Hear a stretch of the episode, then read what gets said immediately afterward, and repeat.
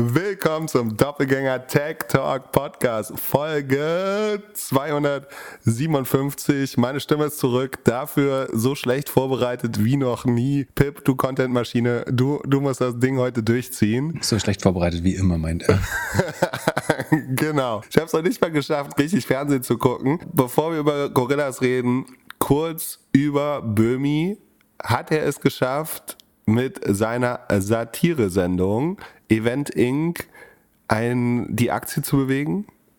Also Event Inc. ist noch nicht börsennotiert. Ach so, oh, CDS Event Tim. Event Inc. ist eine Hamburger Firma, die Locations vermietet und sich bestimmt jetzt über die kostenlose Werbung freut von dir. Ähm, Stimmt, das war mein Plan. Schöne Paul, Grüße an äh, Paul. Kommt. genau. Ähm, die letzte Folge von ähm, ZDF Magazin drehte sich um das Geschäft von CTS Eventim, äh, eine Computer Ticket Service. Dafür steht CTS. Das heißt, es ist ein äh, Vorverkaufskass, weiß nicht, ob sie das so nennen würden, ein Vermittler von Tickets und mit einem sehr hohen Marktanteil. Ich glaube, 70 Prozent hat man gesagt. Ja, man kann alles bei denen kaufen, nur Beyoncé-Tickets gab es da nicht. Ähm, also äh, das Spannende ist, dass tatsächlich äh, die CTS-Aktie 10% unter Wasser ist nach der Sendung. Oder nee, Deutsch, Sekunde. Ähm, was sagt die Tagesschau hier? Tagesschau hat einen interaktiven Chart eingebaut, was für, das hier für Innovation bewirkt. Also sie ist von 71 Euro auf 63, das sind äh, 8, richtig? 8? Ja. 8 von 71, ja, 12 Prozent ungefähr runtergegangen. Also es wurde bemängelt in, in der üblichen, bisschen übertrieben tendenziösen Art, würde ich sagen, äh, inzwischen, dass diese Firma Gebühren verlangt für die Vermittlung von Tickets, die ungefähr sagen, zwischen 10 und 20 Prozent des, des Ticketpreises ähm, betragen. Kann man jetzt darüber diskutieren, ob das, das man, man kann sagen, dass so sind Monopolmargen eben oder quasi Monopolmargen. Ähm, irgendeine Leistung wird dafür erbracht. Ich glaube, man kann schon sagen, dass es einfacher denn je ist, äh, Tickets zu kaufen. Aber ähm, es geht dann darum, dass während Corona also einerseits viele Staatshilfen in Anspruch genommen wurden, gleichzeitig zwar die Tickets zurückerstattet wurden, aber nicht äh, also die Leistung der Konzertveranstalter, ähm, aber nicht die Vermittlungsgebühren, weil diese Ver Vermittlung ja erbracht worden ist. Da gibt es, glaube ich, eine Musterfeststellungsklage, äh, wenn ich mich recht, recht erinnere. Also die Leute, die dagegen äh, klagen, da kann man sich vermutlich noch anschließen. Das ist eben die Frage. Rechtlich ist die, weil die Vermittlung pro forma einmal erbracht ist, hat äh, Event im Anspruch auf diese Gebühren oder nicht. Darum ging es ein bisschen dann um Verquickungen mit Politik, unter anderem Gremien, die für die Kulturförderung zuständig sind. Äh, dann gibt es familiäre Verbindungen zu, ob das, äh, ob die Leute nicht conflicted sind, hat man da meiner Meinung nach zu Recht gefragt und äh, dass letztlich ähm, Event im versucht weiter Marktanteile zu gewinnen, äh, unter anderem dadurch, dass man aggressiv Personal und Künstler abwirbt von anderen Agenturen. Ja, ich würde jetzt sagen, es ist kein Nothing Burger, aber auch nicht überraschend. Weiß nicht, ob der Skandal gerechtfertigt ist. Aber so die, die Aktie ähm, fällt erstmal. Ob das jetzt gerechtfertigt ist, weiß ich auch nicht. Ich sehe jetzt noch nicht, dass das äh, Kartellamt sich damit verstärkt befassen wird oder wo jetzt genau der geschäftliche Verlust wäre. Fakt ist, so, sofern man Kunst äh, genießen will, gibt es kaum einen Weg vorbei an CTS. Also man kann mal versuchen, direkt beim Veranstalter auf deren Webseiten zu gucken, ob es da eventuell alternative Ticketangebote gibt, aber ansonsten kauft man im Internet, kauft man in der Regel über Eventim. Ja, spannend, dass die Künstler die Tickets noch nicht selbst verkaufen können. Ja, das kann man sagen. Warum gibt es da nicht eine Genossenschaft, die ihnen, äh, aber das hat in der Hotelbranche ja zum Beispiel auch nicht funktioniert. Ne? Aber also warum, warum gibt es da nicht eine Genossenschaft? Man baut so einen Service einmal selber und verkauft äh, über Instagram und die eigenen, über die eigene Reichweite. Ich glaube, die Angst ist schon ein bisschen, dass man die Seele dann nicht voll bekäme. Und dass vielleicht CTS das auch ausschließt in den Verträgen. Das weiß ich nicht, das ist eine Mutmaßung. So hat Booking das ja mehr oder weniger gemacht. CTS könnte natürlich sagen, wir erlauben nicht, dass Tickets günstiger verkauft werden als über uns inklusive Vorverkaufsgebühr und andere Gebühren. Also dann würde noch sagen, der Sekundärmarkt, dass auch da eine Gebühr äh, in erheblichem Maße, äh, ich glaube so rund 20 Prozent waren es, ähm, anfällt. Würde ich sagen, das ist halt normale Marktplatz-Take-Rate, wenn, äh, wenn man ein Ticket äh, am Sekundärmarkt kauft. Ja, ich fand es ein bisschen überzogen, ehrlich gesagt. Also eigentlich müsste es doch irgendwie so ein, so ein Shopify für Tickets geben. Ja, also genau, um da noch, also du könntest so eine Genossenschaft eigentlich auch machen zwischen alternativen oder unabhängigen Veranstaltern äh, oder Künstlern äh, oder Agenturen oder Managements. Ähm, eigentlich müsste, ist das relativ einfach darzustellen, aber zum Beispiel, was brauchst du? Du brauchst den Saalplan aller großen äh, Locations. wenn du zum Beispiel Sitzplätze buchen willst. Das ist nicht so einfach darzustellen, glaube ich. Äh, sei denn, du kopierst das einfach oder ich, ich weiß nicht, ob das so einfach ist. Ähm, das heißt, entstehen schon Kosten, diese Software zu bauen und damit ist es ja auch ein bisschen gerechtfertigt. Dann hat ähm, Eventim natürlich die Möglichkeit, Kunden zu reaktivieren. Also ich kriege natürlich jedes Mal E-Mails, wenn äh, irgendwie Herr Geschneider oder Benjamin von Stuttgart-Barre irgendwo äh, auftritt und werde daran erinnert, den Zugang, teilweise haben Künstler, Künstler selber den Zugang zu ihrer äh, Audience, teilweise ähm, ist Eventim wahrscheinlich, also Eventim ist ja nicht eine reine Buchungsplattform, sondern macht schon auch Demand Generation, würde ich sagen. Also sie nee, akquiriert. ich nicht. Doch, zu 10, 20 Prozent würde ich sagen. Ich glaube, also würdest du Eventim nicht nutzen, würde ich sagen, verkaufst du 15, 20 Prozent. Du verkaufst 80 Prozent Tickets verkaufst du trotzdem, da bin ich mir relativ sicher. Ähm, aber ich glaube, und ähm, am Ende ist eine marginale Betrachtung, also 15, 20 Prozent mehr Tickets sind für die Ticketpreis wahrscheinlich ganz spannend. Und auch für die Atmosphäre. Du willst ja nicht vor einer zwei Drittel gefüllten Halle spielen, du willst ja vor einer vollen Halle spielen. Naja, wenn die Halle zwei Drittel gefüllt ist, dann äh, wird ja meistens irgendwie eine schlechte Ausrede ge gemacht, dass man krank ist oder die Tour verlegt oder sowas. Ja, du verlierst im Radio ein paar Tickets oder so, ja. Als größter, großer Künstler, große Künstlerin, kann man eigentlich so einen Taylor Swift-Move machen. Dass du sagst, äh, äh, wie mit, äh, wo war die weg? Äh, von Spotify oder von Apple? Dass du sagst, so, ich streame nicht, ich äh, verkaufe ja, darüber nicht. Auf der anderen Seite hast du halt, du hast halt wie bei, wie, wie bei Shops früher das Problem der Skalierbarkeit, ne? Also so ein, wenn die Nachfrage da ist, äh, ist halt einfach unheimlich viel Druck. So, die Tickets werden halt in wenigen Minuten verkauft. Ähm, und das Problem ist natürlich, also A, es gibt nicht so viele große, äh, super erfolgreiche Künstler in Deutschland. V vielleicht Helene Fischer oder Gabalier oder keine Ahnung, wer wirklich das Potenzial hat äh, und äh, Rammstein. Und so ein bisschen auch wie in der Verlags- und äh, Hotelwirtschaft. Es ist, sagen, die, die Gruppen sind alle verfeindet, atomistische Konkurrenz. Äh, man kann sich nicht einigen, zusammen irgendwas zu machen. Und ähm, Eventim ist natürlich auch tief integriert. Also ich glaube, äh, Schulenberg heißt er, glaube ich, äh, besitzt sowohl einige Locations, ist Künstleragentur, Bookingagentur, äh, Marktplatz, Sekundärmarktplatz, ähm, Vorverkaufsbetreiber, hat äh, viele lokale Ticketanbieter ähm, konsolidiert. Es äh, ist gar nicht so einfach, daran vorbeizukommen, äh, glaube ich. Aber klar, wenn man sagen, das Monopol sich manifestieren lässt, dann muss man langfristig damit leben, dass man wahrscheinlich 20 Prozent der, der Einnahmen äh, da abgibt. Aber wie gesagt, dann ist irgendwann auch vielleicht doch der Fall, dass das ähm, Bundeskartellamt sich das mal anschauen sollte. Und die haben ja zum Beispiel eine Übernahme von For Music oder For Artists geblockt, worauf CTS dann eben nicht die Übernahme gemacht hat, sondern äh, die Leute und die Künstler abgeworben hat. Wobei ich mir da auch dachte, also Alternative, also Smudo wurde da interviewt und äh, bedauert quasi, dass ihm die Firma kaputt gekauft wurde von CTS, indem man Leute abgeworben hat und Künstler abgeworben hat. Eine alternative Möglichkeit wäre ja, ich will das nicht unterstellen, ne, aber es, eine alternative Version der Realität ist ja, also Fakt ist, For Artists wollte ja verkaufen. Sonst hätte das Kartellamt ja die, also sich jetzt hinzustellen und die werben mir die Leute ab muss man auch nochmal überlegen. Aber eigentlich wollten For, For Music, das ist das Label von ähm, Fanta 4 unter anderem, aber hat viele Künstler, Cloesio und so weiter unter Vertrag. Ähm, die wollten verkaufen, es wurde geblockt vom Kartellamt, wenn ich es richtig verstanden habe. Und daraufhin hat äh, Eventim quasi Leute und Künstler abgeworben. Äh, die Frage ist, hat man nicht einfach einen Deal gemacht und gesagt, hey, das sind die guten Leute, die gehen so, also so eine Art versteckten Asset-Deal, brutale Mutmaßung. Ne? Ich will nicht sagen, dass passiert ist, aber es könnte ja auch sein, dass äh, Schulenberg und Smude sich einigen und sagen, du, ich gebe dir für die nächste Tour mal doppelte Kommission oder irgendwie eine stark überhöhte, ähm, stark überhöhte Vergütung.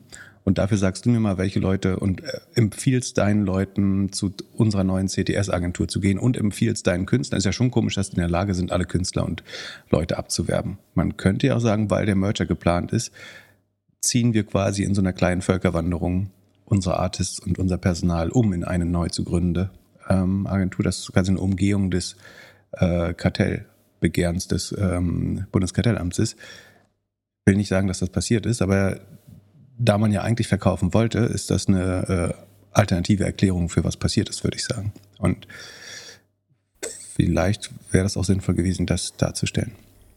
Naja. Und für, ja. für alle um die 20, die sich fragen, wer sind die Fantastischen Vier, das äh, sind die 01099er aus den 90er Jahren. Ähm, gut, äh, genug Music. Lass uns über Gorilla sprechen. Wie hat dir die Doku gefallen? Du, ich fand, du hast einen guten Auftritt gemacht. Ja, ich habe so viel ja nicht erzählt. Ähm, also man muss sich vorstellen, ich habe, ich glaube, zweimal ungefähr anderthalb Stunden Interview gegeben dafür. Und daraus sind jetzt halt sechs Sätze oder so ähm, rausgeschnitten worden. Das heißt, es ist immer verkürzt und man ist logischerweise damit auch nicht immer 100% zu, zufrieden, wie das verkürzt äh, wird. Aber ich finde es insgesamt äh, ein spannendes. Am Anfang ein bisschen zu hektisch, fand ich. Ähm, ist eine sagen, moderne Art der Inszenierung. Ähm, also einfach weil viel Multimedia mit Originaltönen und so weiter zusammengefasst wurde. Ähm, ich glaube, Leuten, die da nicht so tief drin stecken, hat es viele neue Insights äh, gegeben. Ähm, es werden mal mehr Personen gezeigt als nur äh, Kahn, so, zum Beispiel Uwe, der ein guter Bekannter von mir, der äh, einer der Co-Gründer war, oder Elmar, den CFO und Co-Founder, ähm, Robert, den ersten Mitarbeiter, soweit ich weiß. Ähm, das ist sicherlich äh, ganz spannend. Ähm, ich glaube, es ist ein äh, Achso, wir hatten eine Wette laufen. Ne? Ich muss mal gucken. Ich bin mir relativ sicher, dass wir sie gewonnen haben. Äh, dass ich sie gewonnen habe, meine ich damit. Oh, Kopf an Kopf rennen. Also morgen früh. Ähm, es ging darum, ob diese Doku mehr Views bekommen wird als äh, meine Keynote bei der OMR Zeitalter der Effizienz. Ähm, Status jetzt ist es tatsächlich äh, ein Kopf an Kopf Rennen. Ich glaube, wenn man das hier hört, wird äh, Hell of a Ride die ähm, Gorillas Doku auf YouTube deutlich mehr äh, Views haben. Im Moment ist noch also knapp, ihr könnt viel mehr lernen, wenn ihr die, ihr könnt viel, viel mehr lernen, wenn ihr die Keynote von Pip nochmal anhört. Äh, äh, ähm, Nein, ich, glaub, beides ich, ich, ist spannend. Die, ich fand die Doku super, also echt guter Job. Es zeigt nochmal die krasse Lernkurve von Kahan und dem, und dem ganzen ähm, Team. Und man muss, wenn ich dich ganz kurz unterbrechen darf, man muss vielleicht auch verstehen, dass das nicht ganz, also wer auch die Gorillas, den sehr zu empfehlenden Gorillas-Podcast von Gründerszene zum Beispiel gehört hat, äh, Cash Burners ähm, und andere Medienberichte, der weiß, dass die Firma jetzt sagen, für Öffentlichkeit und Journalismus nicht besonders zugänglich war und für Dokumentation. Das heißt, ähm, ich glaube schon, dass die Bedingungen tendenziell eher erschwert waren. Ähm, ich glaube, man merkt auch, dass Kahan die Öffentlichkeit nicht so liebt, obwohl die Öffentlichkeit, glaube ich, Kahan, äh, ein großer Teil zumindest, der Kahan ganz gerne äh, oder interessant findet zumindest. Aber ich glaube, dafür, dass das ja eine relativ verschlossene Firma ist und die das jetzt nicht als ihr Kerngebiet gesehen hat, äh, sich mit äh, Medienschaffenden zu äh, beschäftigen, was sicherlich ein Fehler war. Vor dem Hintergrund ist es, glaube ich, ein relativ vollständiges Werk gewesen. Das wollte ich noch anmerken. Jetzt entschuldige bitte du. Ja, Andreas hat gefragt, ob es nicht ein bisschen viel Dokumentation über den Streik gab. Mein Gedanke war da so ein bisschen, wie die Firma wohl verlaufen wäre, wenn man diesen, diesen Gehaltsfuck-up da nicht gehabt hätte. Also du hattest ja, die einzige Sache, wo ich dir widersprechen würde in dieser Doku, war, dass du gesagt hast, wenn man irgendwie krass wächst, dann passieren Fehler. So. Ja, das ist unzulässig, weil das ist natürlich, das war jetzt ein Satz aus einer Diskussion rausgeschnitten. Also äh, es geht um die Streikthematik. Ne? Also ein Hörer, Andreas Lehr vom äh, Bootstrapping Podcast, hat gefragt, wie sehr das die Firma auch distracted hat, eigentlich dieses ähm, Streikthema. Und es nimmt in der Doku, glaube ich, auch eine zweistellige Anzahl an Minuten ein oder mehr sogar. Und ich glaube auch zu Recht. Und äh, ich werde da zitiert mit sagen, so ungefähr, wo gehobelt wird, fallen Späne. Äh, stark vereinfacht. Ne? Also hier wurden äh, irgendwie 10.000 Leute eingestellt. Da passieren so Dinge. Ähm, das habe ich natürlich, das ist aus dem Kontext gerissen. Und natürlich habe ich das so gesagt. Aber natürlich habe ich auch danach gesagt, das soll aber keine Entschuldigung sein oder was ähnliches. Ich habe das Originalmaterial nicht, weil ich hier im Podcast habe ich es ja mehrmals so gesagt, wie ich es jetzt sage, nämlich, dass das keine Entschuldigung dafür ist. Man muss diesen Kontext aber trotzdem verstehen, dass wenn man 10.000 Leute heiert, dass es immer welche geben wird, die, die nicht 100% glücklich sind. So, das ist bei Lidl so, bei Aldi so, äh, in den allermeisten äh, Firmen, die viele Mitarbeiter haben, ähm, fühlen sich Leute unfair behandelt. Ähm, trotzdem ist es 100% richtig, dass Gorillas da sagen, durch äh, Schuld, meiner Meinung nach schuldhaftes Handeln ähm, oder sagen fahrlässig, eine Mischung zwischen Fahrlässigkeit und sagen, fal falscher Setzung von Prioritäten, äh, sagen, wichtig, wichtige Dinge vernachlässigt hat. Ne? Es betrifft Arbeitsmaterial, ähm, es betrifft sagen, den Zustand zu, zu, einem, zu einer gewissen Zeit. Es wurde danach sehr, sehr schnell gefixt, muss man dazu sagen. Ähm, aber zum gewissen Zeitpunkt sagen, war das Zustand des Materials der Fahrräder, die Schutzkleidung und so weiter nicht angemessen. Ähm, und es kam zu Verzögerungen und Problemen bei der äh, Auszahlung von Gehältern und Boni. ich glaube, das ist nicht zu entschuldigen, auch nicht mit der Größe und so. Das ist einfach sagen, ein Mangel an Professionalität ähm, zu dem Zeitpunkt gewesen. Und dann, der resultiert natürlich aus dem Wachstumstempo, das sind Wachstumsschmerzen, wie gesagt, nicht als Entschuldigung oder Begründung, äh, als Begründung, nicht als Entschuldigung äh, gemeint. Ich glaube, das ist nicht entschuldbar und man hätte sich das, man hätte sich viel Stress sparen können, hätte man diese Punkte von, von Anfang an professioneller gehandelt. Das ist meine klare Meinung. Und äh, nicht das sozusagen, was da rausgeschnitten wurde, von wegen, wo gehobelt wird. Falsch, falsch bin, das ist, ich finde, sagen, jede Firma, e-, egal wie groß, muss den Anspruch haben, ähm, für, die, für die Sicherheit des Personals sowohl ökonomisch, also für das Auszahlen von Gehältern, als auch für die Sicherheit bei der Arbeit zu sorgen. Das ist vollkommen indiskutabel, wenn das nicht gelingt. Und sagen, da hat man sich unnötig angreifbar gemacht. Trotzdem ist es schon auch so, also vollkommen gerechtfertigt, dass die Streiks, die ja viel öffentliches Interesse äh, erweckt haben, sagen wir es eine große Leistung der äh, Streikenden ist in dem Fall, ähm, weil es ja relativ wenig Leute, wenn man da mal diese Bilder, man sieht ja diese Fahrraddemo zum Beispiel, ne, da sieht man aber auch, dass da 20, 30 Leute fahren und von denen sind meines Wissens nicht alle Fahrer. Man sieht diese Proteste vor dem Hauptquartier. Auch da war es ja so, dass das nicht alles Gorillas-Mitarbeiter äh, sind, sondern unter anderem auch Menschen von Lieferando Volt und so weiter oder einfach solidarisierende, ähm, eher linksgeneigte äh, Person. Was auch, ich spreche dir nicht das Recht ab zu demonstrieren, im Gegenteil. Ähm, aber das muss man schon verstehen. Das ist insgesamt eine relativ kleine Anzahl an Fahrern und Fahrerinnen gab, die überhaupt gestreikt haben, dass das wiederum nur in, nach meinem Wissen nur in wenigen Städten äh, der Fall war. Und insofern wurde es immer in der Presse und jetzt auch in der Doku ein bisschen überhöht und trotzdem war es natürlich ein Riesenproblem. Äh, für die Firma. Und man, also es wird ja auch die Forderung gezeigt und wer sich die mal in Ruhe durchliest, sieht ja auch, wie ähm, haltlos die eigentlich sind. Also da wird ja die Abschaffung der Probezeit und sofortige Entfristung aller Verträge gefordert.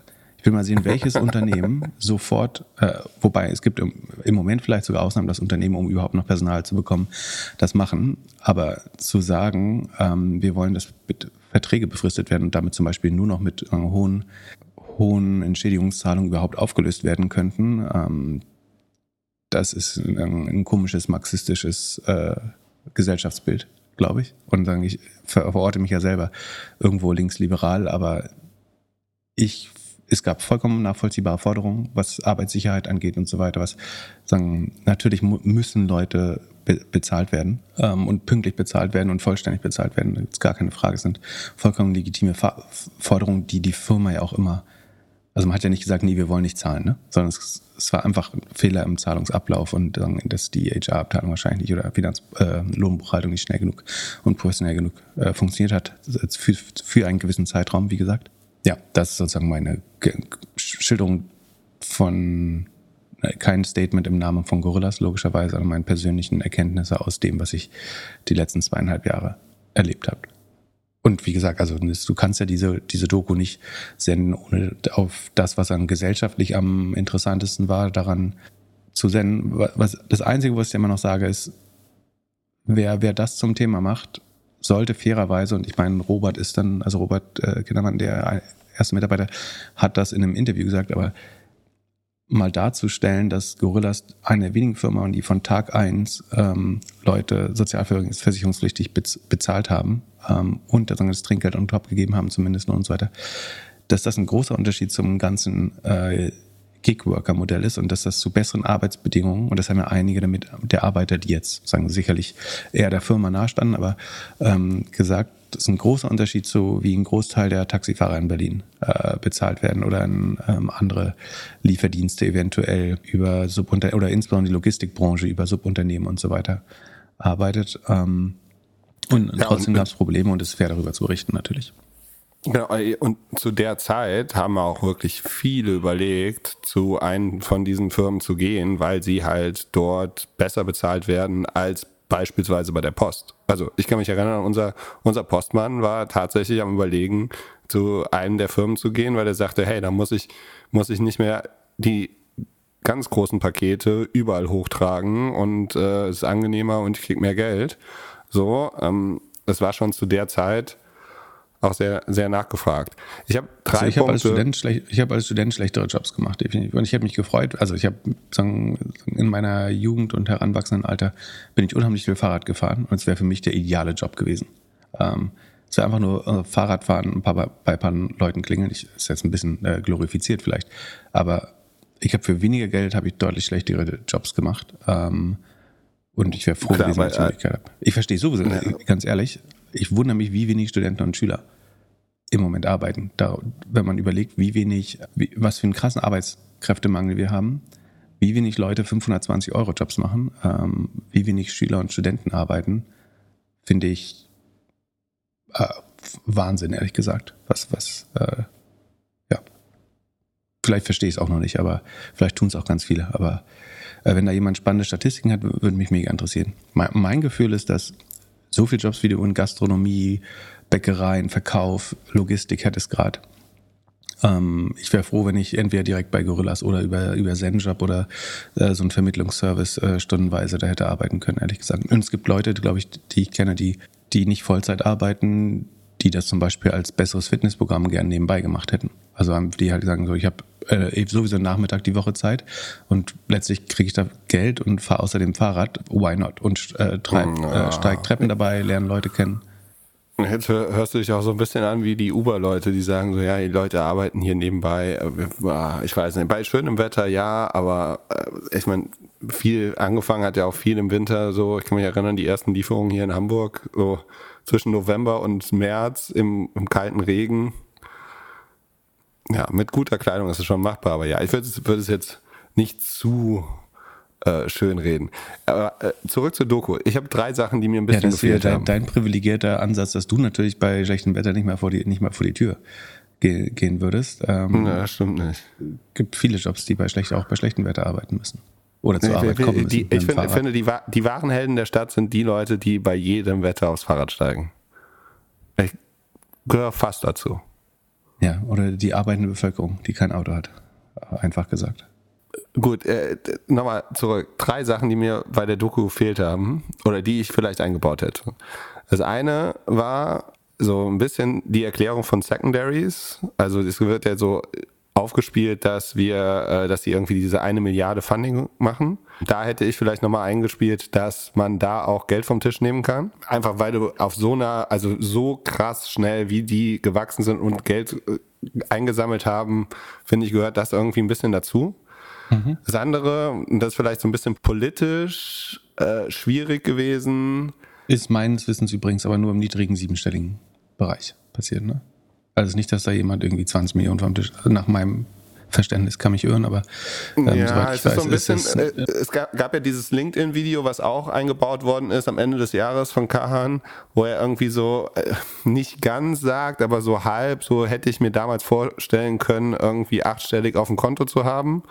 Ähm, vielleicht ist die Summe irgendwann dann achtstellig geworden, ähm, wenn man so deuten könnte. Aber ja, das hätte ich eingebaut. Das zweite ist so ein bisschen, und das hätte, hätte ich, glaube ich, eher unter der, dem Gesichtspunkt, wenn es richtig krass schnell wird und krass skaliert, dann fällt halt hier und da mal ein bisschen was nebenbei oder ab oder so es gab ja meines Wissens irgendwie zwei Mitgründer, die irgendwie nach sechs Monaten oder so nicht mehr dabei waren.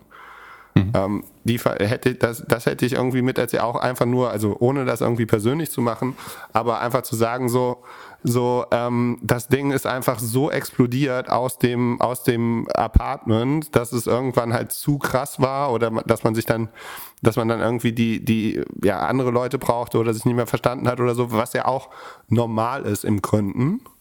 Genau, das sind ja zwei Aspekte. Ne? Also A, wenn du irgendwie zu viert eine Firma gründest, dann ist das eigentlich immer so, dass ein, zwei Leute auf dem Weg in Anführungsstrichen verloren gehen oder irgendwann nicht, nicht reinpassen oder andere, man andere Überzeugungen hat. Also das ist ähm, relativ normal. Und es ist natürlich auch so, dass man, dass es Firmen gibt, die oft von einem Sologründer gegründet werden und dass dann sagen, jeder, der in den ersten zwei Jahren eine wichtige Rolle eingenommen hat, den Titel Co-Founder äh, bekommt. Ähm, ich glaube, beides ist so ein bisschen richtig und beides ist jetzt zu einem gewissen Grad auch vielleicht passiert. Ja. ja. Und das letzte, und ich hätte wahrscheinlich, ich hätte weniger von den Demos reingenommen, aber das, die zweite große Sache von außen war ja ein bisschen dieser Datenleak. Das war irgendwie Mitte 2021. oder sowas, wo hier kollektiv zur was gefunden hatte und irgendwie so, so ein paar Kundendaten gab, die da irgendwie rausgefallen sind. Und das ist für mich auch so eine Sache, so eine äh, ja, Start-up, man baut schnell was und dann ist vielleicht irgendwo noch ein, ein Türchen offen. So, ähm, das hätte ich noch eingebaut. Da, da, würde ich sagen, sind die Streiks von höherem gesellschaftlichen Interesse, ehrlich gesagt. Aber ja. Kann ja trotzdem deine Meinung, ja. deine Überzeugung sein, ja.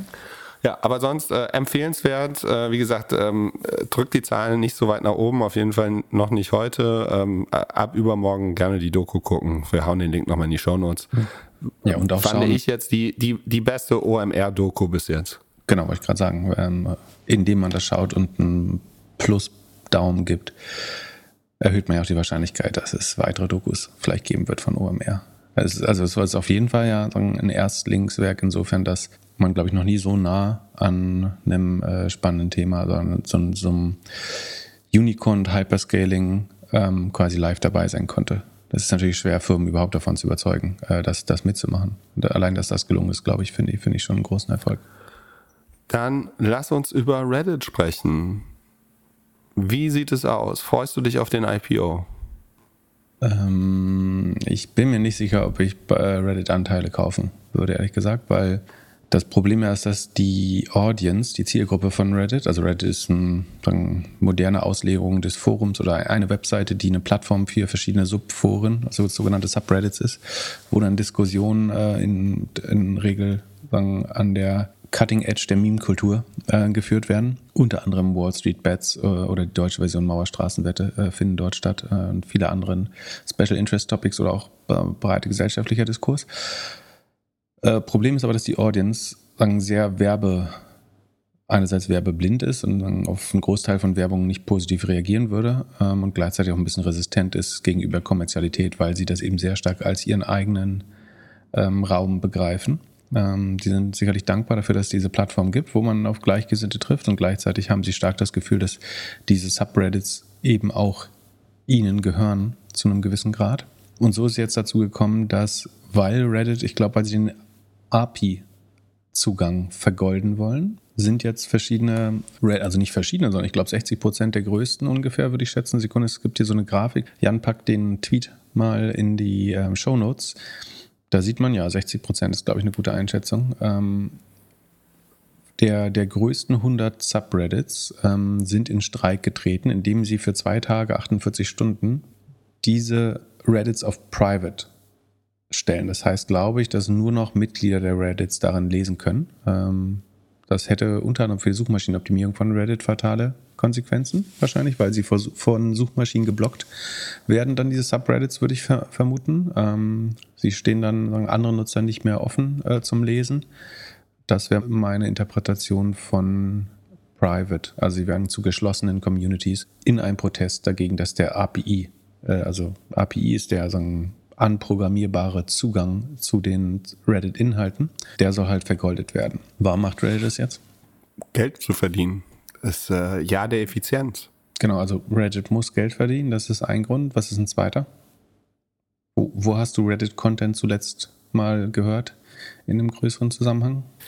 Also, ja, dass Leute da irgendwie Daten abgreifen, Analysen machen für Aktien oder wie auch immer. Also äh, alles, was da über die API irgendwo ausgespielt wird, äh, passiert halt nicht auf der Seite und dann sind, sind wahrscheinlich weniger Zahlen, äh, weniger Klicks, weniger Werbeeinnahmen.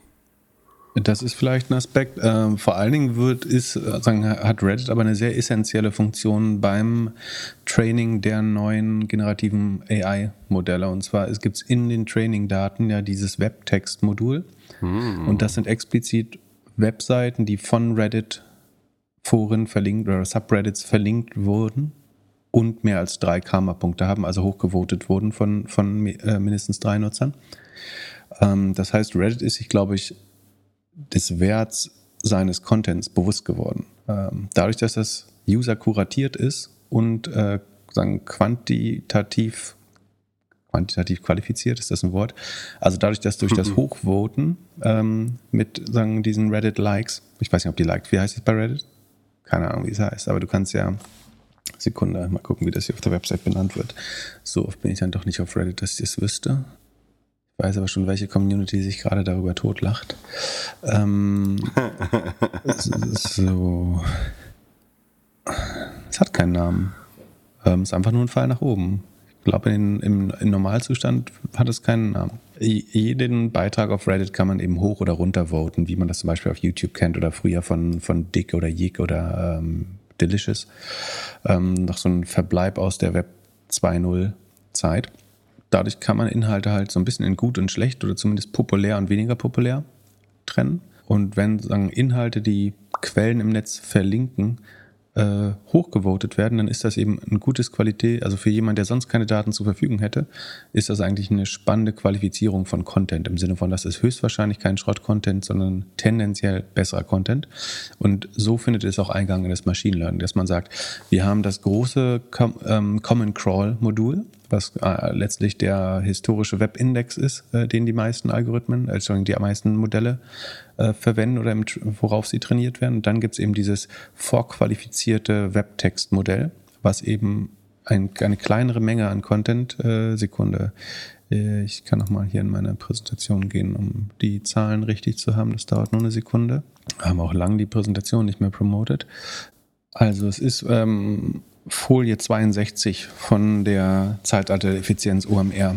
Äh, da kann man unter Doppelgänger .io slash AI kann man sich die Slides anschauen. Folie 62, da ist das erklärt. Also der Common Crawl, der Webindex, das um, umfassendste Verzeichnis des Webs äh, und der Inhalte, das sind Bilder, Videos, Text, äh, den es im Internet gibt, ist ungefähr 3,2 Milliarden Web-Pages, äh, also HTML-Seiten groß, während Webtext 2, nämlich dieses von Reddit äh, vorqualifizierte äh, Content-Modul, ähm, nur 45 Millionen hochqualitative Seiten beinhaltet, ähm, aber mit, mit einer fünffachen Verstärkung oder mit einem fünffachen Modifier äh, in die, ins Machine Learning eingeht, sodass obwohl es von der Menge her nur 4% ist, geht es äh, mit 20% Gewichtung in die Modelle also in GPT 3,5 äh, ist das Beispiel. Dort ist es äh, noch zuletzt bekannt gewesen, wie sich das zusammensetzt. Ne? Und jetzt muss ich, als Reddit musst du dich natürlich fragen, wenn hier die größten Unternehmen der Welt, die wertvollsten Unternehmen der Welt, einen Großteil ihrer zukünftigen Wertschöpfung höchstwahrscheinlich aufgrund unserer Daten äh, verwenden ähm, und glauben, dass diese besonders wertvoll sind, weil sie vielleicht sagen, ähnlich gut wie ein PageRank oder TrustRank-Konzept sind, um Inhalte zu äh, klassifizieren, äh, in, sagen, qualitativ hochwertig oder nicht, dann sollten wir uns das vielleicht bezahlen lassen. Weil ansonsten sagen, macht äh, Sam Altman, Satya Nadella und äh, die, die Google-Bande hier äh, eine mega Wertschöpfung aus unseren Daten. Also warum sollten wir die kostenlos auch noch per API an diese rausgeben? Ähm, ich glaube, das steckt dahinter, dass man sich vor allen Dingen von diesen großen Unternehmen bezahlen. Was sie, glaube ich, hätten machen sollen, ist, dass sie sagen, wir machen eine, ähm, eine Wissenschaftslizenz, die günstig ist, eine Studentenlizenz und eine kleine oder Studierendenlizenz äh, und eine Small Developer äh, Lizenz, wo wir sagen, für gewisse Zwecke machen wir es günstiger. Wobei natürlich die Gefahr ist, dass äh, kleine AI-Modelle können dann sehr schnell sehr wertvoll werden, theoretisch. Vielleicht hätte man eine Lizenz eher begrenzen sollen, dass man Commercial Use irgendwo limitiert ähm, oder so. Ja, oder ein RevShare mit den Nutzern. Oder ein RevShare mit den Nutzern. Du könntest sagen, du könntest das, dieses Like-System oder Karma-System ähm, in ein, du könntest quasi eine Bank werden und Karma-Punkte verwalten für die Nutzer und sagen, ein Karma-Punkt äh, entspricht 0,1 Cent oder irgendwelchen, naja, so, so klammlose äh, Goldeselmünzen oder was auch immer. Und die kann man wiederum einsetzen, um irgendwas im Internet damit zu kaufen. Da, damit äh, hätte man sich das, die Mitwirkung, so, so ein bisschen das Roblox-System, hätte man gesagt. Von den Werbeeinnahmen geben wir 66, oder von den gesamten Einnahmen geben wir 66 Prozent an Nutzer weiter. Ähm, hoffen, dass die Interaktion sogar noch steigt. Und ich meine, das kann ja schnell Geld werden, ne? Wenn du, du kannst ja auch ein, äh, einen Post oder einen Beitrag machen, bei dem dann ganz schnell Tausende von äh, Karma-Punkten hinzukommen. Ähm, warum nicht? Was gibt's noch Neues? Vielleicht aus dem Metaverse? Ähm, aus dem Metaverse, Sekunde. Ähm, äh, nee, da, da, ja, abgesehen davon, dass äh, Meta immer noch ans Metaverse glaubt, komischerweise, aber ähm, Mark Zuckerberg hat in einer internen E-Mail sein, versucht, sein Personal zu beruhigen. Ähm, und letztlich sagen die Aussage ist hauptsächlich so, Apple hat eigentlich nichts in seiner Brille verbaut, an das wir nicht auch gedacht hätten. Wir machen das Ganze nur billiger und das zeigt auch so zwei Philosophien. Also natürlich sind die Gräben inzwischen verhärtet zwischen Meta und Apple. Äh, ich glaube, niemand bei Meta ist äh, Apple für ATT äh, dankbar, auch wenn es die Firma vielleicht wieder ein bisschen agiler gemacht hat. Aber Apple ist sicherlich der erklärte Feind von Meta in vielerlei äh, Hinsicht. Äh, unter anderem, weil sie das Werbemodell unheimlich schwer gemacht haben, also das Ausspähen der User zu Werbezwecken. Ähm, jetzt sagt man quasi, wir, wir sind die Guten, die fundamentally social sind. Da gibt es natürlich viele Aspekte von, aber während Apples Vision sozusagen die Isolation des Nutzers wäre. Naja, das ist natürlich ähm, Medas Meinung dazu und auch nachvollziehbar. Äh, das Spannende finde ich ja, dass es gleichzeitig immer wieder Berichte gibt, dass ähm, obwohl das mehr oder weniger verordnet wird bei Facebook, diese Metaverse-Tools für Meetings und so weiter zu nutzen, dass das eigene Personal noch nicht 100% happy äh, zu sein scheint und den, auch den Einstieg ins Metaverse sagen nicht mit, mit, mit großer Freude und entsprechender Euphorie ähm, vollzieht.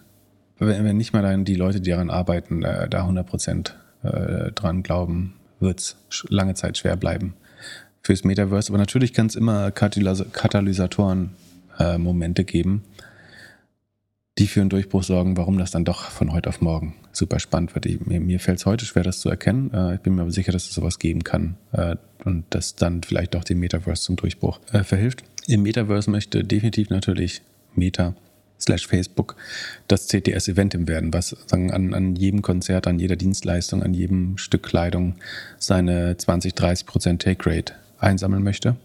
Das ist natürlich die kommerzielle Vision dahinter, dass wenn du den Brioni-Anzug im Meeting tragen willst im Metaverse, dann äh, wirst du natürlich trotzdem 5000 Euro dafür zahlen, äh, aber Meta wird äh, 1000 davon bekommen. Ähm, das ist, warum es äh, spannend ist, abgesehen davon, dass es sagen, ihre eigene Device-Plattform wäre, äh, erstmals.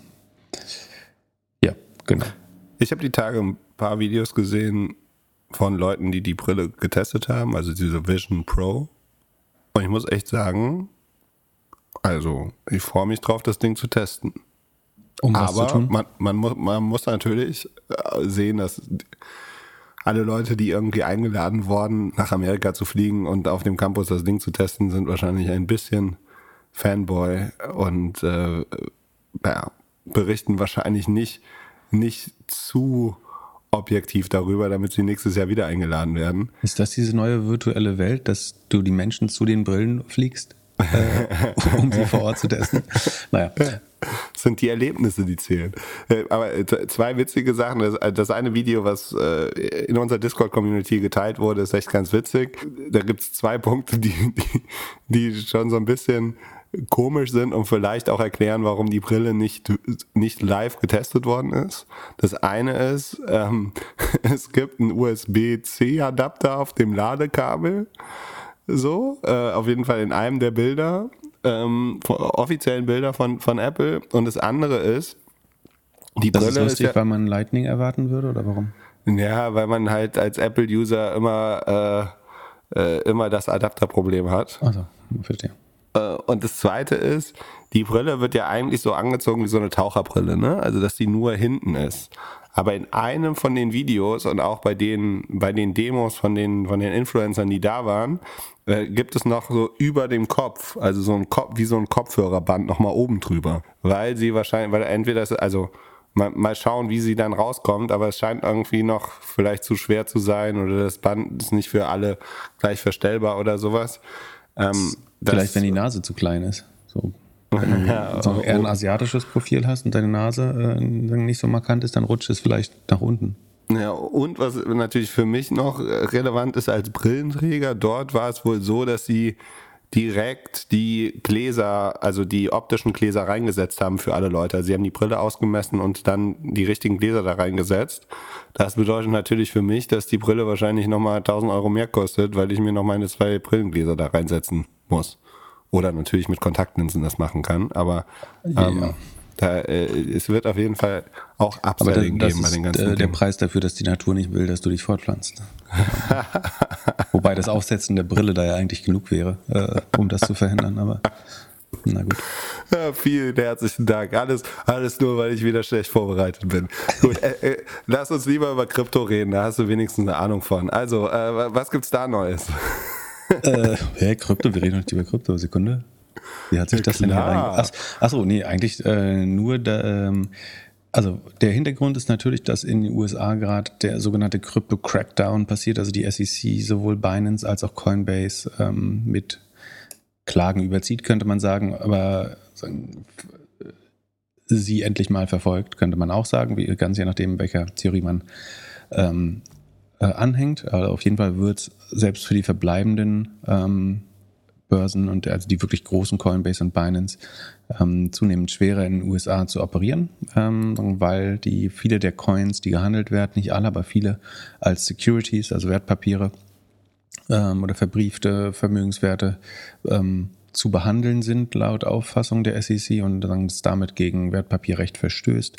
Eine der Sachen, die daraus jetzt resultiert ist, dass Andreessen Horowitz, also der, äh, einer der renommiertesten VCs weltweit, Wagniskapitalgeber, ähm, ein London-Office für die explizit Krypto- und Blockchain-Ventures ähm, eröffnet hat. Äh, Chris Dixon ist der verantwortliche Partner, glaube ich, für die ganzen äh, Krypto-Blockchain-Sachen. Und die nehmen jetzt anscheinend vorweg oder an, dass sich die Szene ein bisschen nach London verlagern wird. Ähm, wenn nicht sogar äh, in die Karibik oder den, äh, die Golfstaaten. Und äh, dementsprechend ähm, bewegt man sich schon mal ostwärts über den großen Teich nach London und hat das erste, ich glaube, das erste Übersee-Office von äh, Andreessen Horowitz. Ich glaube, die haben auch keinen chinesischen, kein chinesisches Office ähm, eröffnet.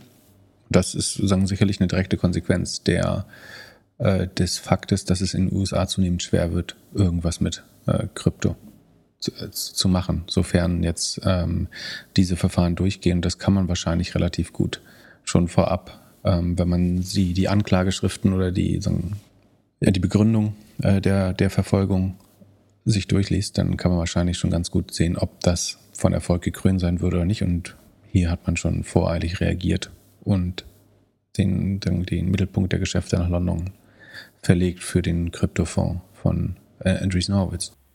Ich hätte gedacht, dass sie direkt nach Dubai gehen. Das ist, ich habe gesagt, Golfstaaten ist die nächste, wäre sagen, die nächste Eskalationsstufe sicherlich. Ähm, auch das ist möglich. Aber sagen, London ist ja eine Finanzmetropole. Ähm, es gibt sicherlich auch Gründe anzunehmen, dass dort die Innovation passieren könnte äh, im, im Kryptobereich. Ähm, und gleichzeitig ist natürlich ein gesicherteres Environment. Also du hast natürlich tendenziell mehr Rechtssicherheit in London, würde ich vermuten, im Vergleich zu Golfstaaten. Was hast du uns noch für News mitgebracht?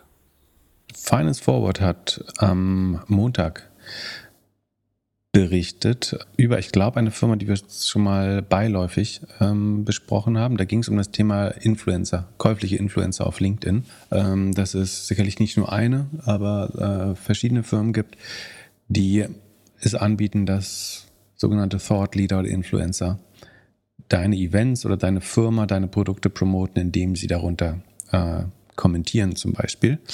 Bei einer dieser Firmen hat sich Finance Forward jetzt äh, gewidmet, äh, die heißt Swings S-W-I-N-X. Unter anderem, weil man dort auch Leute aus der, also Finance Forward ist ein Medium, was überwiegend die Finanz- und Bra Bankenbranche ähm, covert. Und man hat unter anderem auch sagen, prominente äh, Menschen aus der Finanzbranche, äh, von der Raiffeisenbank, von Fidelity, also einem der größten Geldverwalter, ähm, von äh, Sekunde, es gab noch was dritt, von der GLS Bank, von der Wiener Börse, sollen Personen dort mutmaßlich ähm, sozusagen ihre Interaktion auf LinkedIn äh, verkauft haben.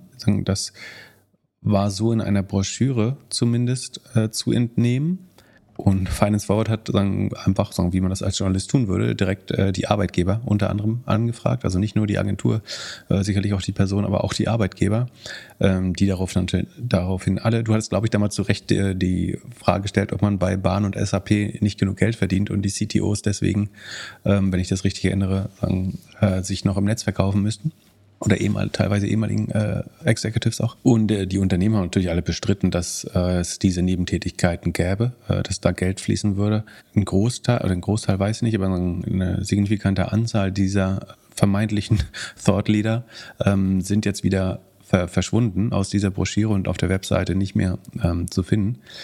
Die fielen ja unter anderem unangenehm dadurch auf, dass sie äh, scheinbar authentische Videos auf, ähm, auf LinkedIn veröffentlicht haben, äh, um ihre Dienstleistung da auch zu bewerben, die aber eher so wie ähm, irgendwie ein Geiselnehmer Video aus der Garage, der von, von, von Papierschildern abliest, äh, ausgesehen haben. Das ist meine persönliche Meinung zumindest, äh, was die Authentizität dieser ähm, Videos betrifft. Ähm, es gibt vielleicht Leute, die das für großartiges LinkedIn-Marketing halten. Ich halte das für äh, vollkommen wertlos, äh, meiner Meinung nach. Ähm, wie auch immer, auf, auf, jeden Fall, wie gesagt, wussten diese Arbeitgeber davon nichts oder bestreiten, dass das jemals äh, dazu gekommen ist. Viele der Personen äh, sagen, die Einnahmen wurden gespendet oder es gab keine Kompensation. Ähm, wir packen, äh, falls jetzt hier irgendwas nicht 100% richtig wiedergegeben habe, packen wir den Artikel gerne in die Shownotes und man kann sich das selbst äh, nochmal durchlesen. Ähm, ich bin am meisten enttäuscht von der GLS Bank, dass man da als Vorstand sowas mitmacht. Also generell als Vorstand sich für so eine Kinderkacke da irgendwie zu kaufen lassen, egal wie, egal ob man das spendet oder nicht. Sowas macht man ja, einfach nicht. Äh, die Frage ist, du weißt ja nicht, wie diese Deals, also was immer die Absprachen waren. Das, das wissen wir auch nicht, das kann man nur mutmaßen, aber es kann ja auch sein, dass jemand sagt, hey, wenn du uns hier hilfst, dann sorgen wir vielleicht dafür, dass du 20.000 mehr Follower im, im nächsten halben Jahr bekommst äh, weil wir sagen, unser Netzwerk benutzen, äh, das größer zu machen oder wir tauschen irgendwelche in, in Barter-Deals irgendwelche ähm, Beratungsleistungen aus. Äh, das, das weiß man äh, alles nicht. Ja, aber man wundert sich schon, warum Leute, die vermutlich alle sechsstellige Gehälter kriegen, ähm, aber ich meine, man verdient ja auch nicht schlecht damit, muss man sagen, würde ich vermuten. Äh, ich weiß jetzt nicht, was da sagen, die Pro-Post verbietet. Achso, und was, was anderes, was meiner Meinung nach vollkommen zu Recht äh, bemängelt worden ist, dass viele Interaktionen, für die bezahlt wurde, nicht so wie das sein müsste, als Anzeigen oder bezahlte Interaktionen äh, gekennzeichnet werden. Ne? Manchmal steht da Anzeige dabei. Ich glaube, rechtlich ist der aktuelle Stand, dass es sagen, in der sichtbaren, also in den ersten zwei sichtbaren Zeilen sogar stehen muss. Ähm, oft ist es eben so, dass eventuell es da zu Interaktionen kam, die bezahlt waren oder incentiviert wurden und aber nicht als solche gekennzeichnet äh, waren, was es dann auch noch rechtlich angreifbar machen könnte, wenn das so gewesen ist, wie Finance Forward hier aber vermutet oder sogar äh, gesehen haben will. Ähm, ich glaube, das auch gesehen zu haben bei Leuten, die dort äh, unter Vertrag standen, äh, dass es nicht 100% klar war, was bezahlt ist und was nicht. Ähm, ja, Meiner Meinung nach solche Services auch nicht, ehrlich gesagt. Ich finde, das macht LinkedIn nicht besser und authentischer. Ähm, es gibt die Gegenvariante sozusagen, wenn ich mich jetzt selbst überzeugen wollte, warum es sowas brauche, ist halt, dass sagen, einfach authentisch und gut zu kommunizieren ist guter Advice für ein Prozent der Bevölkerung, weil den anderen das eventuell auch gar nicht gegeben ist. Äh, und die brauchen dann vielleicht professionelle Services, um das zu verstärken und besser zu machen. Trotzdem glaube ich, dass es LinkedIn, und das ist natürlich der große Hintergrund, ist, dass LinkedIn, auch das hat Finance Forward gut hervorgehoben, dass LinkedIn natürlich boomt und das schnell, zweitschnellst wachsende Land äh, weltweit, gerade Deutschland ist für LinkedIn, ähm, mit natürlich hohen wirtschaftlichen Relevanz äh, in, im Gesamtkontext. Ähm, Deswegen wird es natürlich weiter solche Services geben. Und mal, also für den, der jetzt hier besonders offensichtlich war, unter anderem, weil sie sagen, Prospekte auf der Webseite hatten, wo die äh, Influencer mehr oder weniger verzeichnet waren, gibt es natürlich drei, vier, fünf, wenn nicht Dutzende Agenturen, die das sagen, in etwas verdeckter handhaben ähm, und trotzdem ähnliche Netzwerke bereit sind zu beschaffen für die Promotion verschiedenster Content-Angebote oder Events. Ja, und der größte Growth Hack wohl ist ja jetzt das Kommentieren. Also und äh, als Agentur dann das Verkaufen eines Kommentars einer Person, die Reichweite hat. Und die Dinger werden ja überhaupt nicht markiert. Also, wenn ihr jetzt genau. irgendwas seht. Aber es sind von, bezahlte Interaktionen. Ja. Genau, es ist eine bezahlte Interaktion. Also, wenn ihr jetzt irgendwie seht, dass, dass jemand mit 40.000 oder 100.000 Followern irgend so ein, so ein Furz-Post äh, kommentiert, äh, äh, dann ja, könnt ihr davon ausgehen, dass das auch bezahlt ist. Und ja, das ist nochmal noch mal ein guter Hinweis. Also deswegen habe ich auch von Interaktion gesprochen, nicht von Post. Es geht hier hauptsächlich darum, und der LinkedIn-Algorithmus funktioniert so, dass man, LinkedIn würde sagen, dass man äh, Diskussion und Austausch incentivieren will. Weiß nicht, ob das hier, aber ich, ich, ich, vermute, so würden sie es ungefähr ausdrücken. Ähm, das heißt, dass tatsächlich ähm, sagen, eines der stärksten Booster für Sichtbarkeit auf LinkedIn ist das Kommentieren und das Kommentieren auf Kommentare, und zwar idealerweise nicht äh, nur das von dem, vom Autor, sondern von verschiedenen äh, Personen, die noch nicht in der Diskussion bisher drin sind, das führt zu einer Erweiterung des, ähm, wie, wie so ein Ripple-Effekt. Ne? Also sagen wir mal, wenn ich jetzt was poste, sieht das zunächst meine Followerschaft. Wenn das, ähm, wenn die sagen, schon positiv reagiert oder kommentiert, dann wird es eventuell noch mehr Leuten in meiner Followerschaft ähm, ausgespielt. Interagieren jetzt aber zum Beispiel Leute aus meiner Followerschaft, indem sie einen Kommentar machen, wir haben ja nicht 100% überlappende Follower in der Regel. Dann werden deren Follower quasi auf meinen Post mit hingewiesen.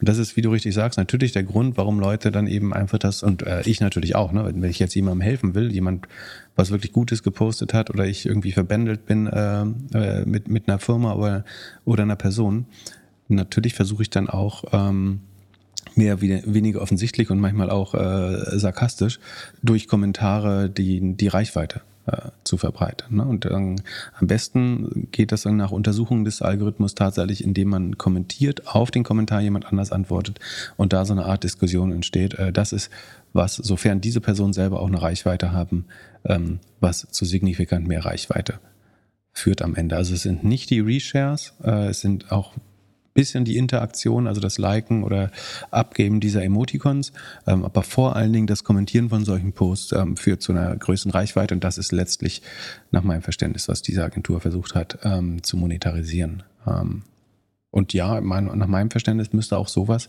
als bezahlte Interaktion ähm, gekennzeichnet äh, werden. Ja, also LinkedIn müsste ja eigentlich auch in der Lage sein, die Leute zu markieren, die sowas machen. Ja, das ist die nächste Frage, ne? ob du so, ob du nicht so eine Art, wenn man das mal mit den, den frühen Google-Zeiten vergleicht, da hat man ja versucht mit Links quasi. Also da Google hat, bei Google waren quasi Referenzen anderer Webseiten das Qualitätskriterium und man hat versucht, das zu, zu faken. Als SEO hat man versucht, Links zu kaufen, für Links zu bezahlen, Links zu tauschen. Ähm, und das kommt noch hinzu. Es gibt ja, es gibt bezahlte Netzwerke, wie das, was jetzt vermeintlich hier sich äh, gezeigt hat. Es gibt auch natürlich noch implizite Netzwerke im Sinne von Leute haben irgendwelche Gruppen, die sich Links hin und her schicken und sagen, also sagen wir, der eine in Anführungsstrichen Thought Leader postet der andere anderen Thought Leaderin äh, schickt einen Post und sagt jetzt mal hier Action drauf und man baut einfach so einen ähm, Bukake-Kreis, in dem man sich gegen LinkedIn Bukake habe ich das damals glaube ich genannt, ähm, in dem man sich gegenseitig quasi da applaudiert ähm, oder ja seine Ergüsse da versucht mit Interaktion zu versehen. Äh, auch das äh, gibt es natürlich. Und wie gesagt, das gleiche ist ja bei Google passiert, als transparent wurde, dass Links äh, relevant sind für den Google-Algorithmus. Und was Google dann gemacht hat, ist, dass sie bezahlte äh, Links äh, oder den exzessiven Linktausch unter Strafe zu stellen oder zu gedroht haben, den zu sanktionieren, das später auch getan haben. Und die Frage ist, wird LinkedIn so weit gehen und sagen, wir sanktionieren äh, zum Beispiel mit einem Shadowban ähm, also LinkedIn wird sicherlich niemand ausschließen, das wäre auch eine dumme Idee, äh, das fände ich falsch. Aber Sie können natürlich sagen, dass wir Interaktion einer gewissen Person, also die Person interagiert ganz normal weiter, aber äh, diese Interaktionen werden aus dem Algorithmus rausgerechnet, äh, um genau das äh, zu unterbinden. Ja, wieso? Ähm, Moment, Moment. Das Problem, bei, bei das, wäre aber, das wäre aber technisch ich glaube, auch wenn es einfach klingt, ähm, macht es das so viel schwerer, die echten Interaktionen und den Algorithmus zu berechnen, wenn man nach meinem Verständnis, man sieht ja, was bei Twitter passiert ist, bei, bei Sachen, wo viele Leute drin sind. Ich glaube, es ist komplizierter, als man sich vorstellt, äh, sowas zu tun. Bei den bei Google und den Links war das, glaube ich, relativ einfach, weil man ja eine Liste pflegen kann von Dingen, die man beim Information Retrieval ignoriert oder sanktioniert. Ähm, bei LinkedIn halte ich das für deutlich schwerer, tatsächlich zu sagen, ich lasse einen Menschen normal interagieren, aber rechne die Interaktion dann aus allen möglichen Algorithmen äh, raus, um so eine Art Shadow Band zu erreichen. Äh, das würde, glaube ich, äh, sehr schwer werden. Ja, und bei LinkedIn scheint es ja so zu sein, dass es auch die absoluten Top-User sind, von denen LinkedIn sehr viel hat.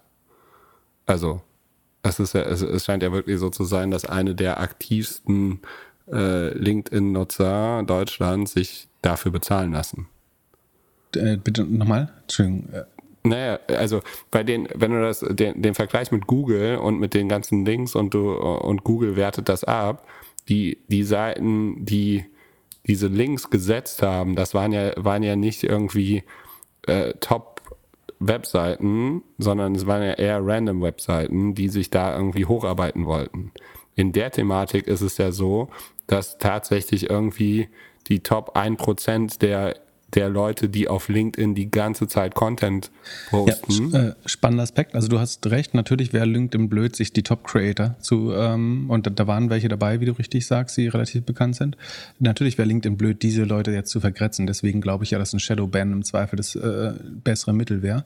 Wo du Unrecht hast, ist, dass da, wo man Links gekauft hat, das waren sehr wohl die ähm, reputabelsten Seiten des Internet, die größten Publikationen und Zeitungen, weil diese natürlich, das waren die Links, die tatsächlich mächtig waren und äh, in der Lage, das Ranking zu verändern. Warum Google dazu übergegangen ist, nicht die Linkverkäufer, sondern die Linkkäufer zu bestrafen. Und man, eine andere, also wenn du den Shadow Ban nicht machst, du kannst natürlich sagen, man könnte, und das Lustige ist, diese Netzwerke sind super einfach äh, aufzustöbern. Ähm, also es gibt Agenturen in dem Bereich, wo du einfach durch, wenn du die drei, vier handelnden Accounts, die versuchen, Engagement herzustellen, verfolgen wirst, dann kannst du auf das Kundennetzwerk zurückschließen.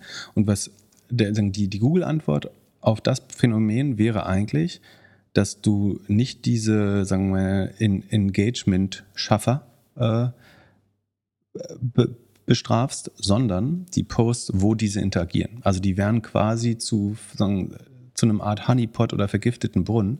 Wenn die sozusagen dich mit ihren giftigen Kommentaren berühren, wird dein Post auf einmal unsichtbar. Das, das wäre die brutalste Google-Lösung, die man sich, also ich will es gar nicht als Google-Lösung, aber das wäre die richtige Analogie zum, was bei, beim Linkverkauf passiert ist, dass man sagt, ich bestrafe die Käufer oder vermeintlichen Käufer. Das ist natürlich schwer, 100% rechts, rechtssicher festzustellen, aber du, du könntest sagen, dass wenn jemand regelmäßig äh, in scheinbar bezahlten Beziehungen, zum Beispiel vier Kunden äh, für Fake Engagement sorgt, dann, und sagen, wenn, wenn die Rat eine gewisse Ratio zum Beispiel überschritten wird, also dass zum Beispiel mehr als 10% der Kommentare ähm, gekauft wirken oder von be bekannten äh, Engagement-Verkäufern äh, äh, kommen, dann dämpfe ich die Sichtbarkeit des Ursprungsbeitrags. Das wäre eine andere Möglichkeit. Aber es ist äh, relativ äh, aufwendig. Aber ich glaube, früher oder später wird LinkedIn sich damit äh, beschäftigen äh, müssen. Dann noch ein paar kleine News zum Abschied. Äh, Spotify hat äh, News rausgebracht bezüglich Podcasts. eigentlich nichts wirklich Neues. Die Leute, die in dem Podcastmarkt sind, wissen das eigentlich schon. Die haben ein bisschen aufgeräumt. Ähm, da wurde gepostet, dass halt äh, Spotify 200 Leute entlassen hat, 2% der Workforce. Aus dem Anchor-Studio hauptsächlich, ne? Oder? Nee, ja. nicht Anchor, sondern äh, aus der Studiosparte, glaube ich, oder? Ja, genau. Viele aus dem, also äh, ich, ich, lese das so, dass die 200 Leute von Spotify sind und nicht nur von Podcast. Ähm, äh, ja, doch, nee, doch, tatsächlich aus dem Podcastmarkt. Global Podcast Vertical and Other Functions. Ähm, und da wird so ein bisschen das, was sie zusammengekauft haben, wird halt jetzt Post-Merger integrated oder zusammengefasst, so wie, wie, wie man es gewohnt ist. Ähm, ja, so ein bisschen äh, Podcast-Winter-Feeling. Also viele scheinen da jetzt ein bisschen zu sparen. Ähm, Der Werbemarkt um liegt ja relativ brach, äh, kann, man, kann man wohl sagen. Ähm, bei, bei Podcast äh, vielleicht nicht ver verwunderlich. Und wie gesagt, auch da war Effizienz, überfällig. Ja. So, uns geht jetzt beiden langsam die Zeit aus, deswegen äh, ich bitte um Entschuldigung, dass wir die Oracle Earnings äh, mal in die nächste Folge schieben, obwohl die aktuell sind. Ich habe sie aber im, Vorhinein im Gegensatz zu Glück der Vorbereitung gemacht und äh, Oracle ins Doppelgänger-Sheet äh, übertragen. Das heißt, man, wer, wen es interessiert, der kann sich das schon anschauen. Ansonsten, wir besprechen es nächstes Mal sicherlich kurz. Ähm, und zwei andere Sachen, die wir jetzt äh, verschoben haben, die hoffentlich nicht äh, explodieren in der Zwischenzeit. Ähm, aber eine Sache, die noch newsrelevant ist, ist, dass äh, Wall Street Journal berichtet, dass die EU diese Woche jetzt eine offizielle, ein offizielles Statement rausgeben könnte, dass ähm, Google quasi ähm, dass sie ein Wettbewerbsverfahren eröffnen gegen das äh, Werbegeschäft von Google äh, nochmal. Beziehungsweise es gibt es, glaube ich, schon. Sekunde, was genau wird doch, genau. Es wird ein formelles Antitrust, äh, eine formelle Antitrust-Beschwerde äh, erwogen. Man glaubt, dass sie Mittwoch, also wenn ihr das hört, heute, äh, das äh, so so diskret arbeitet man äh, in der EU-Kommission. Ähm, also man glaubt, Mittwoch könnte die EU-Kommission bekannt geben, äh, wahrscheinlich weil der Presstermin schon draußen ist oder so, ähm, dass eine formelle Anti-Kartellbeschwerde ähm, gegen Google erhoben wird. Äh, das AdTech-Business betreffend. Die langfristige Rechtsfolge dieser Beschwerde könnte sein, vermutet das Wall Street Journal, dass Google einzelne Teile, oder es könnte der, der Vorschlag der Kommission auch sein, dass Google einzelne Bestandteile des AdTech-Business, weil das ist tatsächlich die einzige Möglichkeit, das zu lösen, äh, verkaufen muss, also äh, aufspalten. Es geht ganz grob darum, dass Google tief integriert ist, unter anderem durch die, ähm, durch die anorganische Übernahme von DoubleClick äh, damals, ähm, besitzt Google ähm, Beteiligung in einem Großteil des Display-Marketing-Ökosystems. Ähm, also die Supply-Side-Plattform, die Ad-Exchange und die ähm, Demand-Side-Plattform äh, und weitere datenhaltende Stellen und ähm, Creative verwaltende Stellen. Also es gibt ja diese Lumascape, diese, wo man sich das Display-Ökosystem so ein bisschen anschauen kann, die verschiedenen Teile. Und man wird da eigentlich keinen Bereich finden, in dem Google nicht aktiv ist. Das heißt, Google ist komplett durch das Ökosystem vom werbetreibenden Advertiser bis zum werbeverkaufenden Publisher ähm, eigentlich vertikal integriert ähm, und in einzelnen Bereichen äh, dort wirklich auch dominant groß. Und es gibt mit ähm, äh, Trade, The Trade Desk äh, noch unabhängige Player, aber Google hat wirklich relevante Marktanteile in verschiedenen Bereichen. Werbetreibende klagen unter anderem dagegen, dass äh, Google sich, oder es ist bekannt geworden, dass Google sich ähm, selbst präferieren würde in gewissen Auktionen. Also wenn es zu Header-Billing kommt, das heißt verschiedene Marktplätze verglichen werden, äh, also die, die die Zahlungsbereitschaft verschiedener Anbieter verglichen wird, scheint Google sozusagen seine eigene, seine eigene Demand-Side-Plattformen zu bevorzugen, äh, wenn ich mich richtig erinnere. Ähm, das können wir nicht alles nochmal erklären, aber wen, wen, das interessiert, dem sei der, ähm, Sekunde, wie heißt der? Digital Forward Podcast, Folge 151. Äh, äh, der heißt nicht Digital Forward, sondern der heißt, ähm, also er ist von Digital Forward, ähm, er heißt aber The Marketing Transformation Podcast mit Erik Siegmann. Zu Gast sind dort ähm, unerklärlicherweise ich, äh, aber auch Thomas Höppner, der sich äh, viel mit Google-Verfahren professionell beschäftigt, weil er bei Hausfeld, einer ähm, Anwaltskanzlei, die diese Verfahren, äh, die Kläger in diesem Verfahren vertritt, ähm, Partner ist. Und da haben wir ganz gut, äh, also vor allen Dingen er erörtert, was das Problem im, im Displaymarkt ist, zusammen mit Erik Siegmann. Ähm, wen das interessiert, wie gesagt, ähm, Marketing Transformation Podcast Folge 151, schon ein bisschen länger her, aber so durch das Wettbewerbsverfahren jetzt so relevant äh, wie noch nie, wenn man so möchte. Und da, da erklären wir nochmal, warum äh, eigentlich nur eine Aufspaltung zum richtigen Ergebnis führen kann. An, ansonsten sind große Teile des, des Marktes große Teile des Marktes vermutlich benachteiligt durch die Monopolstellung von Google, ist meine Vermutung. Ähm, und das war's äh, für heute. Ich muss weiter äh, und sagen für die zweite Urlaubswoche von Dietmar Defner äh, im Defner und Schewitz Podcast das Bruttosozialprodukt steigern. Ähm, das heißt, da könnt ihr mich, wenn ihr hier durchgehört habt, äh, auch nochmal hören, ähm, falls Holger Schäbels mich ausreden lässt. Das weiß man immer so nicht so genau. Äh, es geht um brisante Themen. Ich habe ein paar Themenvorschläge schon gesehen. Gibt's ähm, wieder die, es, es könnte eine hitzige Debatte werden. Aktientipps von Pip? Ja, aber die Oder von Holger. Äh, und Holger hat ungefähr 400 Millionen Aktien im Depot. Äh, die gehen wir alle mal durch heute. Also zu mehr als einer Verlesung wird es wahrscheinlich nicht kommen bei der Menge an Aktien. Äh, ansonsten geht's um Geschlechterfragen habe ich mir zuschicken lassen. Ja, mal gucken, was noch so. Ich bin gespannt. Ähm, auf jeden Fall müssen wir deswegen jetzt äh, unseren eigenen Podcast leider beschränken. Ähm, nächstes Mal reden wir über den, den nächsten großen AR-VR-Trend, den ich vermute äh, und damit vielleicht Unrecht habe.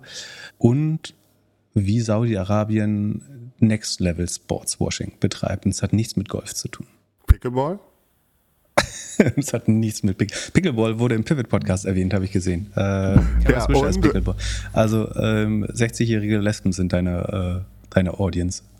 Was ja, kein Problem ist, Schlag den ich, Star, so. also Schlag den Star hat 13 Minuten Pickleball gespielt.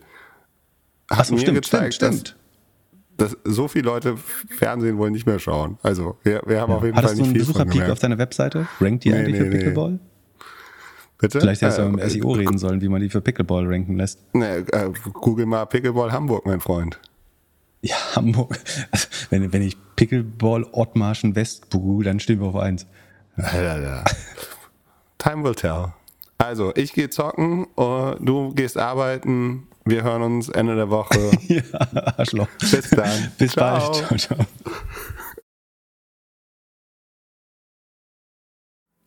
Achso, äh, ich äh, weiß noch nicht mal. Es waren eher Fragen für dich. Also, Janni, kannst du ähm, das mal vorne ranschneiden, was Glückler gerade gesagt hat? Damit die Leute nur, nur mal wissen, womit ich mich hier rumschlagen muss. Also, ich habe noch was, bevor wir anfangen. Wie viel. Wie